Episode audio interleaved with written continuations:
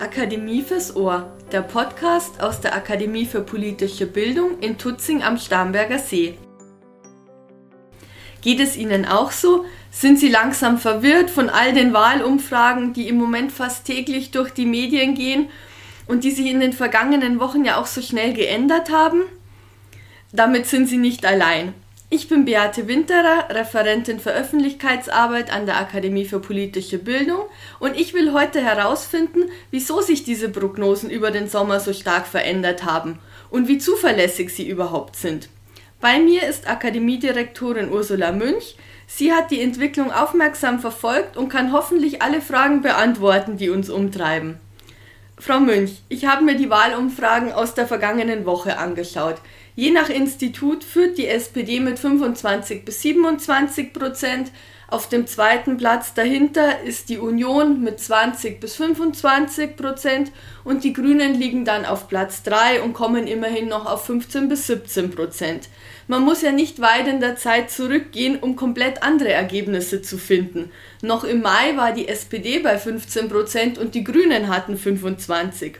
Woher kommt diese Trendwende, die vor allem der SPD nutzt? Liegt das an den Themen oder doch dann eher am Kandidaten oder an der Kandidatin bei den Grünen?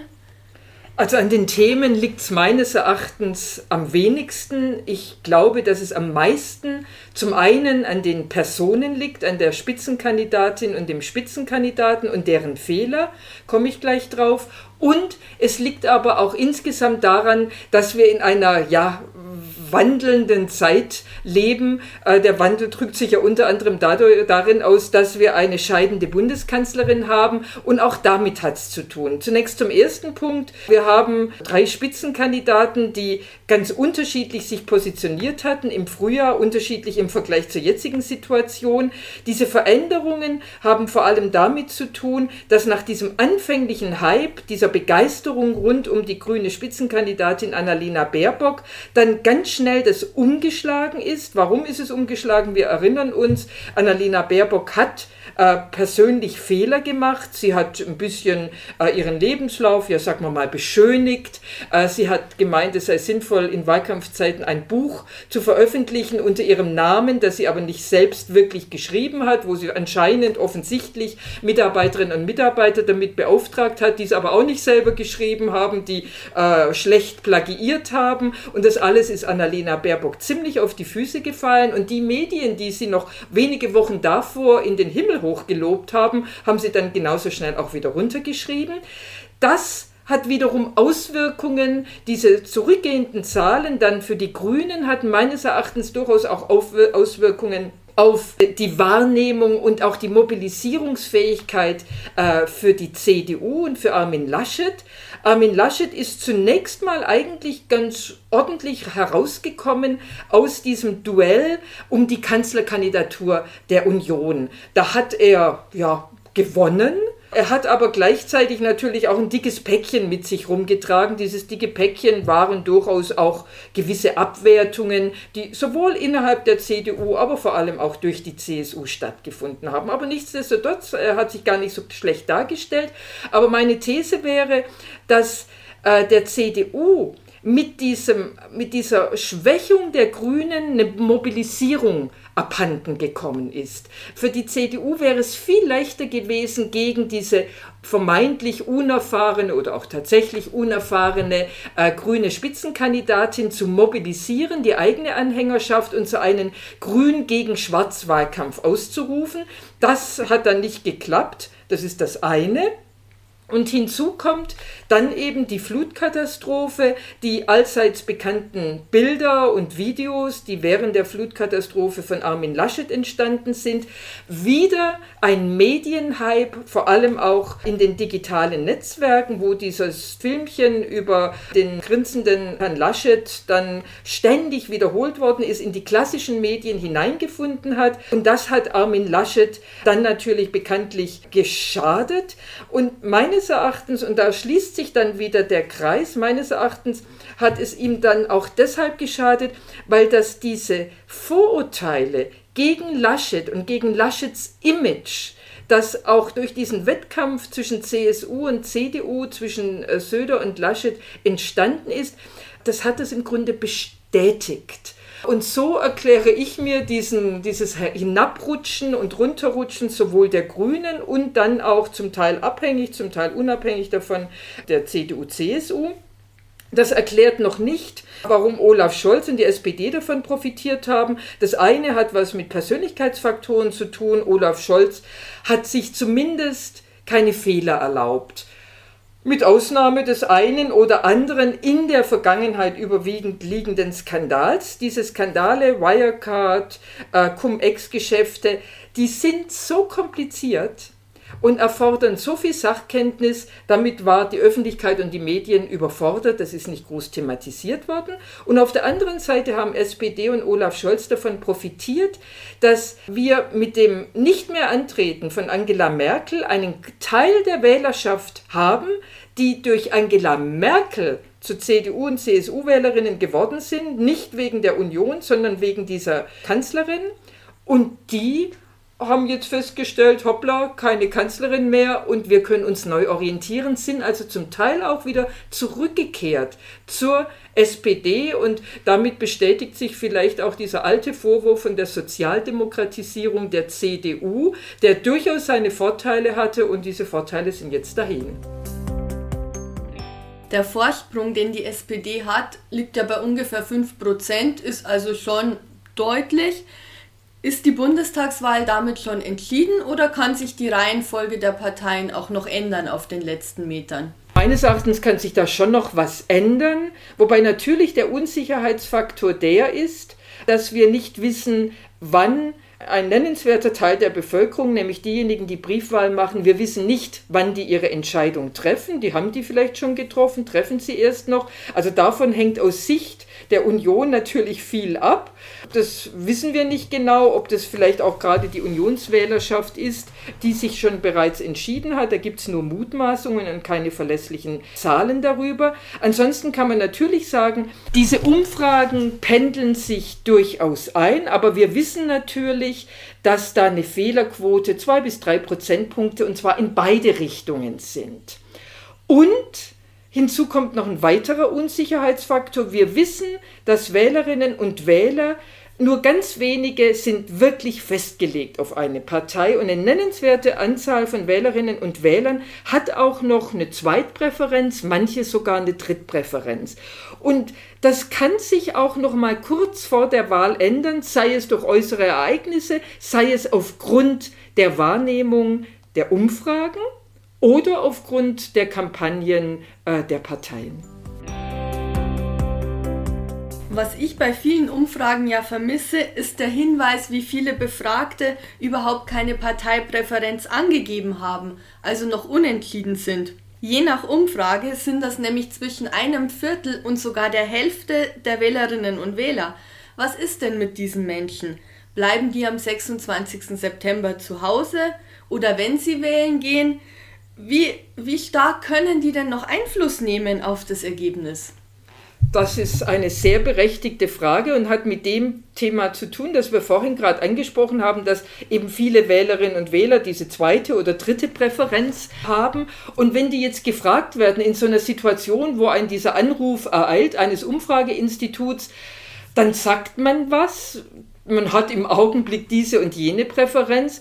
Das kann aber unter Umständen natürlich eine Woche später schon mal anders sein. Und das können die Umfrageinstitute nicht wirklich einpreisen, nicht wirklich einrechnen. Also natürlich versuchen die ein bisschen ihre Erfahrungswerte einfließen zu lassen. Die, die gewichten diese, diese Äußerungen durchaus auch. Aber sie wissen es natürlich nicht sicher. Wenn wir diese Umfrageergebnisse lesen, wissen wir als Öffentlichkeit nicht, wie viele sind jetzt davon wirklich entschlossen entschlossen, wie viele sind nicht, nicht entschlossen. Und was noch schlimmer ist, wir wissen nicht, wie viele der Befragten gehen dann eigentlich wirklich zur Wahl. Das sind manche, das sind entschiedene Nichtwähler, da kann man annehmen, dass die vielleicht diese Umfrage auch nicht beantworten würden. Aber dann gibt es noch welche, die überlegen sich noch oder sind kurzfristig verhindert. Das fragen die nicht wirklich ab. Nur selten wird es abgefragt, die Wahlbereitschaft. Und sie können es vor allem nicht abprüfen, ob es denn tatsächlich eintritt. Also das sind Unsicherheiten. Langer Rede, kurzer Sinn. Da kann sich noch in alle Richtungen etwas verändern. Und wir sollten am Wahlabend den Fehler nicht machen, dass wir sagen, ach, diese Umfrageinstitute, die haben sich ja schon wieder getäuscht und die sind ja alle so doof und die können nicht rechnen.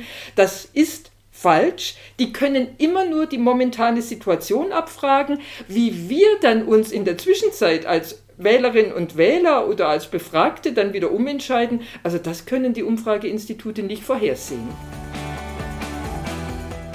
Ich habe ja gelesen, dass vor allem die jungen Menschen noch unentschieden sind, wobei unentschieden ja nicht heißt, dass sie überhaupt keine Parteipräferenz haben. Gerade den Jüngeren sagt man nach, dass sie ja eher den Grünen nahestehen. Wie schätzen Sie das ein? Können die Grünen besonders davon profitieren, wenn sie jetzt in letzter Minute noch ihre Anhänger mobilisieren, oder trifft das eigentlich auf alle Parteien gleichermaßen zu? Also ich würde schon sagen, dass für alle Parteien wichtig ist, die eigenen Anhänger zu mobilisieren, und die Anhänger der gegnerischen Seite möglichst in Zufriedenheit zu wähnen äh, und die nicht zu mobilisieren. Das zumindest war eine relativ erfolgreiche Strategie der bisherigen Bundeskanzlerin, die sogenannte asymmetrische Demobilisierung. Sie hat die SPD-Anhänger und die Grünen-Anhänger nicht allzu sehr verstört und versucht, die eigenen Anhänger an die Urnen zu bringen. Wie jetzt diese Mobilisierung abläuft, hängt ja dann auch ganz viel von dem Wahltermin ab. Das ist relativ schwierig zu sagen, eine gewisse Mobilisierungswirkung hat vielleicht tatsächlich auch die Briefwahl. Gegenläufige Tendenz ist genau diese, diese ja, diese vielleicht ein bisschen fehlende Orientierung, diese Unentschiedenheit. Es gibt ganz viele Wählerinnen und Wähler, und zwar sowohl jüngere als auch ältere, die sagen, mir gefällt keiner der drei Spitzenkandidaten. Und manche daraus ziehen daraus die Schlussfolgerung und gehen nicht zum Wählen. Äh, und da wissen wir jetzt nicht, äh, wiegt das unter Umständen dann wieder auf und wie hoch wird die Wahlbeteiligung sein. Das ist relativ offen. Mit Blick auf Ihre Frage nach den Generationen, das ist natürlich ein ganz wichtiges Thema wir haben eine ganz wichtige demografische Komponente bei dieser Wahl, bei dieser Bundestagswahl. Wir haben erneut, das ist ja etwas, was sich nicht kurzfristig ändert, der Anteil der Jungwählerinnen und Jungwähler, also diejenigen zum ersten Mal wählen, aber diejenigen auch, die zum zweiten Mal wählen, ist wirklich verschwindend gering im Vergleich zu meiner Generation, der Babyboomer und der Generation der über 70-Jährigen. Also die Wählerinnen und Wähler unter 30 Jahren sind komplett unterrepräsentiert. Das ist nichts Bösartiges, sondern das ist Folge von Demografie und von Langlebigkeit. Und aus Sicht der Jungen kommt zusätzlich erschwerend hinzu, dass wir Älteren, die Alten, ausgesprochen diszipliniert sind. Wir gehen zum Wählen. Also bei uns ist auch die Wahlbeteiligung überdurchschnittlich hoch. Die Jüngeren sind weniger und ihre Wahlbeteiligung ist unterdurchschnittlich. Und damit tut sich natürlich eine große Schere aus. Und insofern, es ist tatsächlich so, wenn man sich anschaut, wen wählen die Jüngeren, dass man feststellen kann, da erfreuen sich die Grünen einer überdurchschnittlichen Beliebtheit, aber selbstverständlich werden alle Parteien, auch von den Jüngeren gewählt. Es gibt gewisse Ausschläge. Aber es ist jetzt nicht so, dass die junge Generation per se grün eingefärbt ist, wenn wir in die ostdeutschen Länder gehen. Und wenn wir in Ostdeutschland dann mal nicht die Generation im Durchschnitt betrachten, sondern wenn wir uns mal die Freude machen, nach Geschlecht zu sortieren, dann stellen wir fest, dass die Erstwähler zum Beispiel in Sachsen-Anhalt, die haben mehrheitlich die AfD gewählt. Also insofern, man muss anschauen, von welchem Kreis man spricht, wo leben die, welcher soziale Hintergrund. Alle Parteien werden von allen gewählt, es sind aber nennenswerte und sichtbare Abstufungen mit Blick aufs Alter. Die Briefwahl haben wir ja schon angesprochen. Wie gehen denn die Meinungsumfrageinstitute eigentlich damit um, dass ja logischerweise auch viele der Menschen, die sie befragen, schon gewählt haben. Denn im Bundeswahlgesetz heißt es ja, dass die Veröffentlichung von Ergebnissen von Wählerbefragungen nach der Stimmabgabe unzulässig ist, solange die Wahlzeit noch läuft, also vor dem 26. September um 18 Uhr. Das ist tatsächlich was ganz Diffiziles, über das gar nicht so allzu laut gesprochen wird. Das heißt ja konkret, was Sie sagen. Also eigentlich dürften die Umfrageinstitute ja niemanden fragen, der bereits gewählt hat per Briefwahl. Und natürlich ist es den Umfrageinstituten bewusst, dass unter den Befragten bei einer Umfrage ein nennenswerter Anteil von Leuten ist, die bereits die Briefwahlunterlagen weggeschickt hat. Wie löst man dieses Problem? Man fragt nicht. Also insofern diese Unklarheit und diese Unsicherheit, wer hat schon gewählt, wer hat nicht gewählt, die betrifft nicht nur die Parteien und ihren Wahlkampf, die da im Grunde ein bisschen wissen, ja, wann sollen wir eigentlich den Wahlkampfhöhepunkt machen? Ist der vielleicht schon längst gelaufen? Äh, das betrifft dann eben auch die Umfrageinstitute. Also macht man quasi im Grunde die Tischdecke drüber und thematisiert es nicht. Wenn wir uns mal die Union anschauen, da war ja besonders schockierend der letzte Bayern-Trend vor der Wahl. Darin ist die CSU zum ersten Mal, seit es diese Umfrage überhaupt gibt, unter die 20%-Marke gerutscht. Damit könnte sie bundesweit unter die 5%-Hürde fallen, die ja zum Einzug in den Bundestag berechtigt. Hätte das, mal abgesehen von dem schlechten Eindruck, den so ein Ergebnis sowieso macht, hätte das irgendeine Auswirkung auf die Union? Denn die direkt gewählten Kandidatinnen und Kandidaten, und davon wird es trotz allem viele geben, ziehen ja sowieso in den Bundestag ein.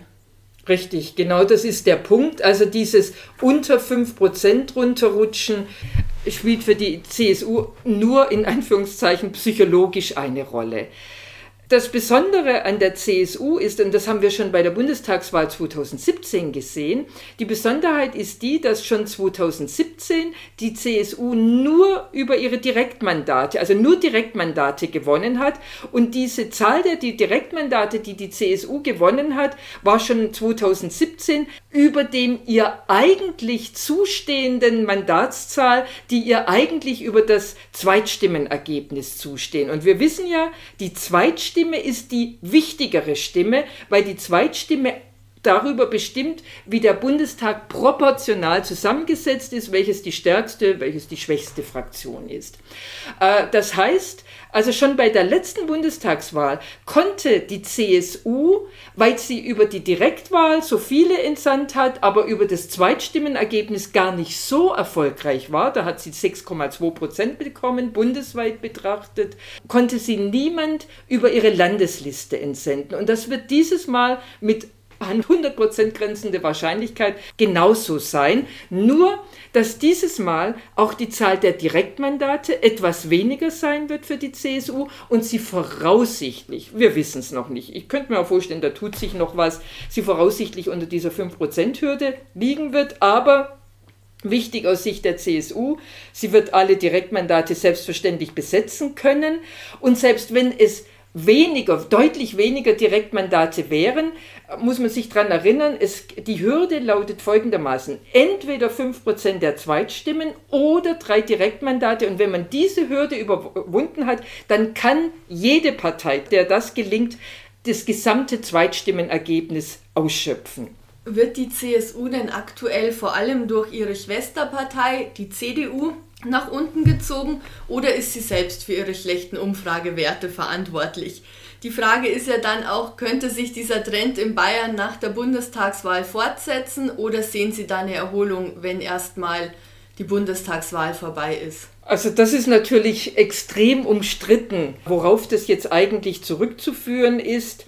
Also ich würde schon sagen, dass es diese relativ schlechten Ergebnisse aus Sicht der CSU dass die durchaus auch und stark mit dem Kanzlerkandidaten zu tun haben. Wenn man als Schwesterparteien in eine Wahl hineingeht, einen Wahlkampf führen muss mit einem Kanzlerkandidaten, der relativ geringes Ansehen in der Öffentlichkeit hat, dann wirkt sich das auf beide Schwesterparteien aus.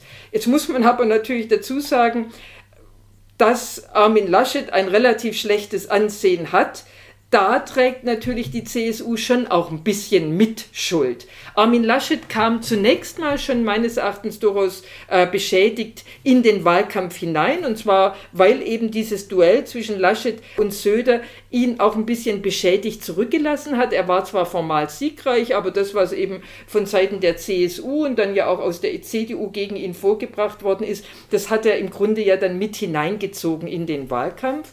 Und wir wissen alle, dass Markus Söder auch nach diesem Ende dieser Frage, wer wird jetzt Kanzlerkandidat der Union, das Stichern ja durchaus noch vorangetrieben hat. Und zwar bis kurz vor dem CSU-Parteitag. Seither ist man vereint. Also insofern liegt es auch ein bisschen mit äh, an Markus Söder und an der CSU. Die Frage, wie geht es dann eigentlich für die CSU weiter? Na, das hängt meines Erachtens schon stark vom Ausgang der Bundestagswahl ab. Wenn man jetzt ganz beschränkt, und das ist jetzt natürlich eine sehr eingeschränkte Argumentation, und wenn man jetzt nur bayerische Perspektive der CSU einnehmen würde, was die CSU in dieser Beschränktheit selbstverständlich nicht tun würde. Aber wenn man es jetzt darauf mal verkürzt, könnte man die steile These aufstellen, dass es aus Sicht der CSU eine Wahlniederlage jetzt bei der Bundestagswahl zwar dramatisch ist, und extrem unerfreulich ist, weil es ja natürlich auch Mandatsträger das Mandat kostet. Man kann keine Minister entsenden, keine parlamentarischen Staatssekretäre. Aus Sicht der bayerischen CSU hätte es aber den Vorteil, dass man damit ein neues Feindbild hat für die Landtagswahl 2023, nämlich eine grün-rot geführte, rot-grün geführte Bundesregierung. Also das wäre für die mobilisierende Kraft der CSU sicherlich ein relevantes Argument. Und ich könnte mir auch vorstellen, dass Markus Söder mit Blick auf den nächsten Entscheid, wer bei der nächsten Bundestagswahl Kanzlerkandidat der Union werden könnte, da durchaus auch seine Schlussfolgerungen zieht. Frau Münch, Sie haben ja in den vergangenen Wochen sich schon so viel mit der Bundestagswahl beschäftigt und darüber gesprochen. Haben Sie Ihre eigene Wahlentscheidung eigentlich schon getroffen oder haben Sie vielleicht sogar auch schon gewählt? Nein, ich habe noch nicht gewählt. Das ist mir ganz wichtig. Also wenn es irgendwie geht, möchte ich immer unbedingt ins Wahllokal gehen, wobei ich mich immer frage, warum das eigentlich Wahllokal heißt. Aber diese Frage konnte ich noch nicht abschließend klären. Also mir ist es was ganz Wichtiges. Das fand ich schon als Kind toll. Da bin ich mit meinen Eltern durfte ich da mitgehen und wir haben auch immer unsere eigenen Kinder mitgenommen, als die noch nicht wählen durften. Und ich liebe den Geruch von Schwabinger Schulen. Wir kommen auch immer in ein unterschiedliches Wahllokal. Also insofern ich versuche, wenn irgend möglich, immer präsent abzustimmen. Ich habe meine Wahlentscheidung weitgehend getroffen. Gelegentlich denke ich mir auch immer, ist es die richtige, ist es nicht die richtige. Ich bin bekennende Wechselwählerin, die haben es schwerer im Leben, die müssen sich ständig immer neu wieder mit Sachen beschäftigen. Aber ich würde sagen, ich habe meine Wahlentscheidung getroffen. Mir geht es da ganz genauso. Ich gehe auch sehr gern ins Wahllokal. Ich fand es als Kind schon spannend zu sehen, wer ist denn noch da, wie Stimmt. läuft es ab. Habe mich immer gefreut, wenn ich die Zettel einwerfen durfte für meine Eltern und werde es auch in diesem Jahr wieder so handhaben. Und ich hoffe natürlich auch, dass viele der Menschen, die uns zuhören, auch wählen, ob per Briefwahl oder im Wahllokal. Und ich hoffe noch etwas, und zwar, dass Sie alle unseren Podcast jetzt abonnieren, wenn Sie das noch nicht gemacht haben. Denn wir werden natürlich auch nach der Bundestagswahl weiter über Politik und aktuelle Themen sprechen. Und ich gehe mal davon aus, dass bei dem zu erwartenden Wahlergebnis der Stoff dann auch nicht ausgehen wird, was Koalitionsverhandlungen vielleicht angeht. Bis bald!